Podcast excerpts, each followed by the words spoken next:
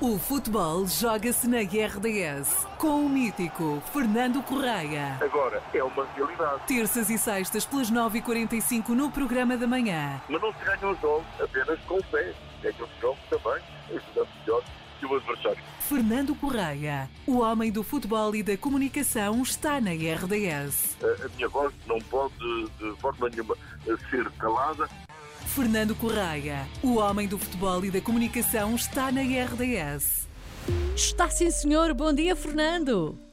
Olá, Paula, bom dia. Tudo bem? Tudo bem, consigo também. Está tudo bem. Então A nós hoje. primeira notícia, Vamos a a isto, pri- vamos a a primeira notícia, aquela que me parece nesta altura mais, mais interessante, é Hum. dizer que o Estrela da Amadora está a cuidar do seu futuro Hum. e vendeu 90% da, da sua SAD a um, a um grupo eh, americano. O que significa que, a partir deste momento, o Estrela Amadora estará em condições de poder eh, ter dinheiro suficiente para formar uma, uma, uma grande equipa de, de futebol e, e, portanto, poder lutar, se for caso disso, na Primeira Liga. Eu lembro que o Estrela vai ter que jogar o play-off com o Marítimo. Mas esta venda a, a um grupo, a um grupo de investidores norte-americano é capaz de ser uma boa notícia para a SAD do Estrela. Em, relação a Portugal, o João Almeida, o nosso ciclista, está em terceiro lugar na volta à Itália, mantém o seu sonho de chegar ao primeiro lugar, porque está a poucos segundos do Garen Thomas, que é o camisola rosa, está a fazer uma excelente prova e, portanto, é mais um ciclista, mais um nome eh, de relevo no desporto nacional. Entretanto, estamos à espera do Benfica Santa Clara, que se realiza amanhã às 18 horas no Estádio da Luz. Tem lotação esgotada e, prevendo que vai haver festa no Marquês de Pombal, a Feira do Livro vai encerrar às 5 da tarde. Ou seja, eh, está tudo a postos para que a festa no Marquês do campeão Benfica se realize amanhã, eh, sei lá, por volta das eh, 8 da noite. A partir daí, o Futebol Clube Porto, lembro, joga à mesma hora no Dragão eh, com o Vitória de Guimarães. O Sporting joga hoje em Vizela às 21h15 e o Sporting de Braga recebe o despromovido Passos de Ferreira amanhã às 8h30 da noite. Uma novidade em relação ao Sporting, o Ruben Amorim anunciou ontem, em conferência de imprensa, qual o 11 que vai apresentar hoje em Vizela, o que é uma coisa perfeitamente invulgar, mas se compreende neste caso porque é a última jornada da Liga e o Sporting não pode passar do quarto lugar.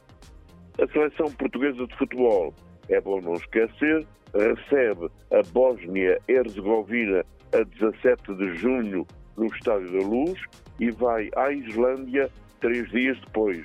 O Roberto Martínez, que é o selecionador, divulga os convocados na próxima segunda-feira. O Pedro Proença é de novo candidato à presidência da Liga Portugal.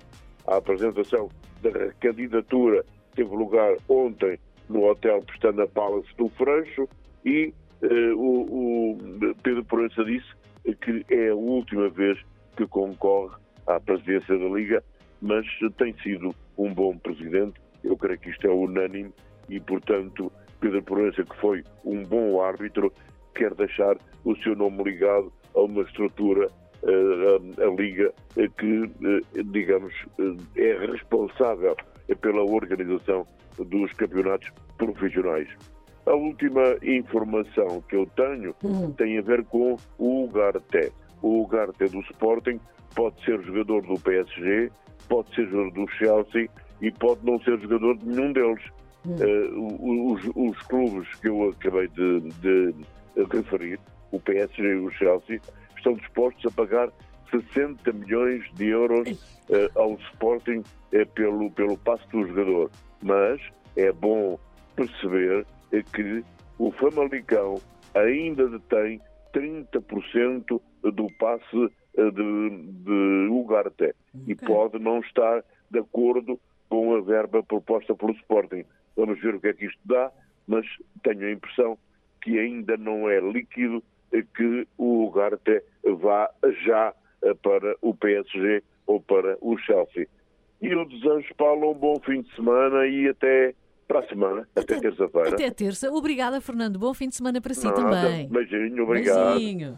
O futebol joga-se na RDS com o mítico Fernando Correia. Agora, é uma realidade. Terças e sextas pelas 9h45 no programa da manhã. Mas não se ganham os jogos apenas com o pé. Ganham os jogos também, ajudando melhor que o adversário. Fernando Correia, o homem do futebol e da comunicação, está na RDS. A, a minha voz não pode, de forma nenhuma, ser calada. Fernando Correia, o homem do futebol e da comunicação, está na RDS.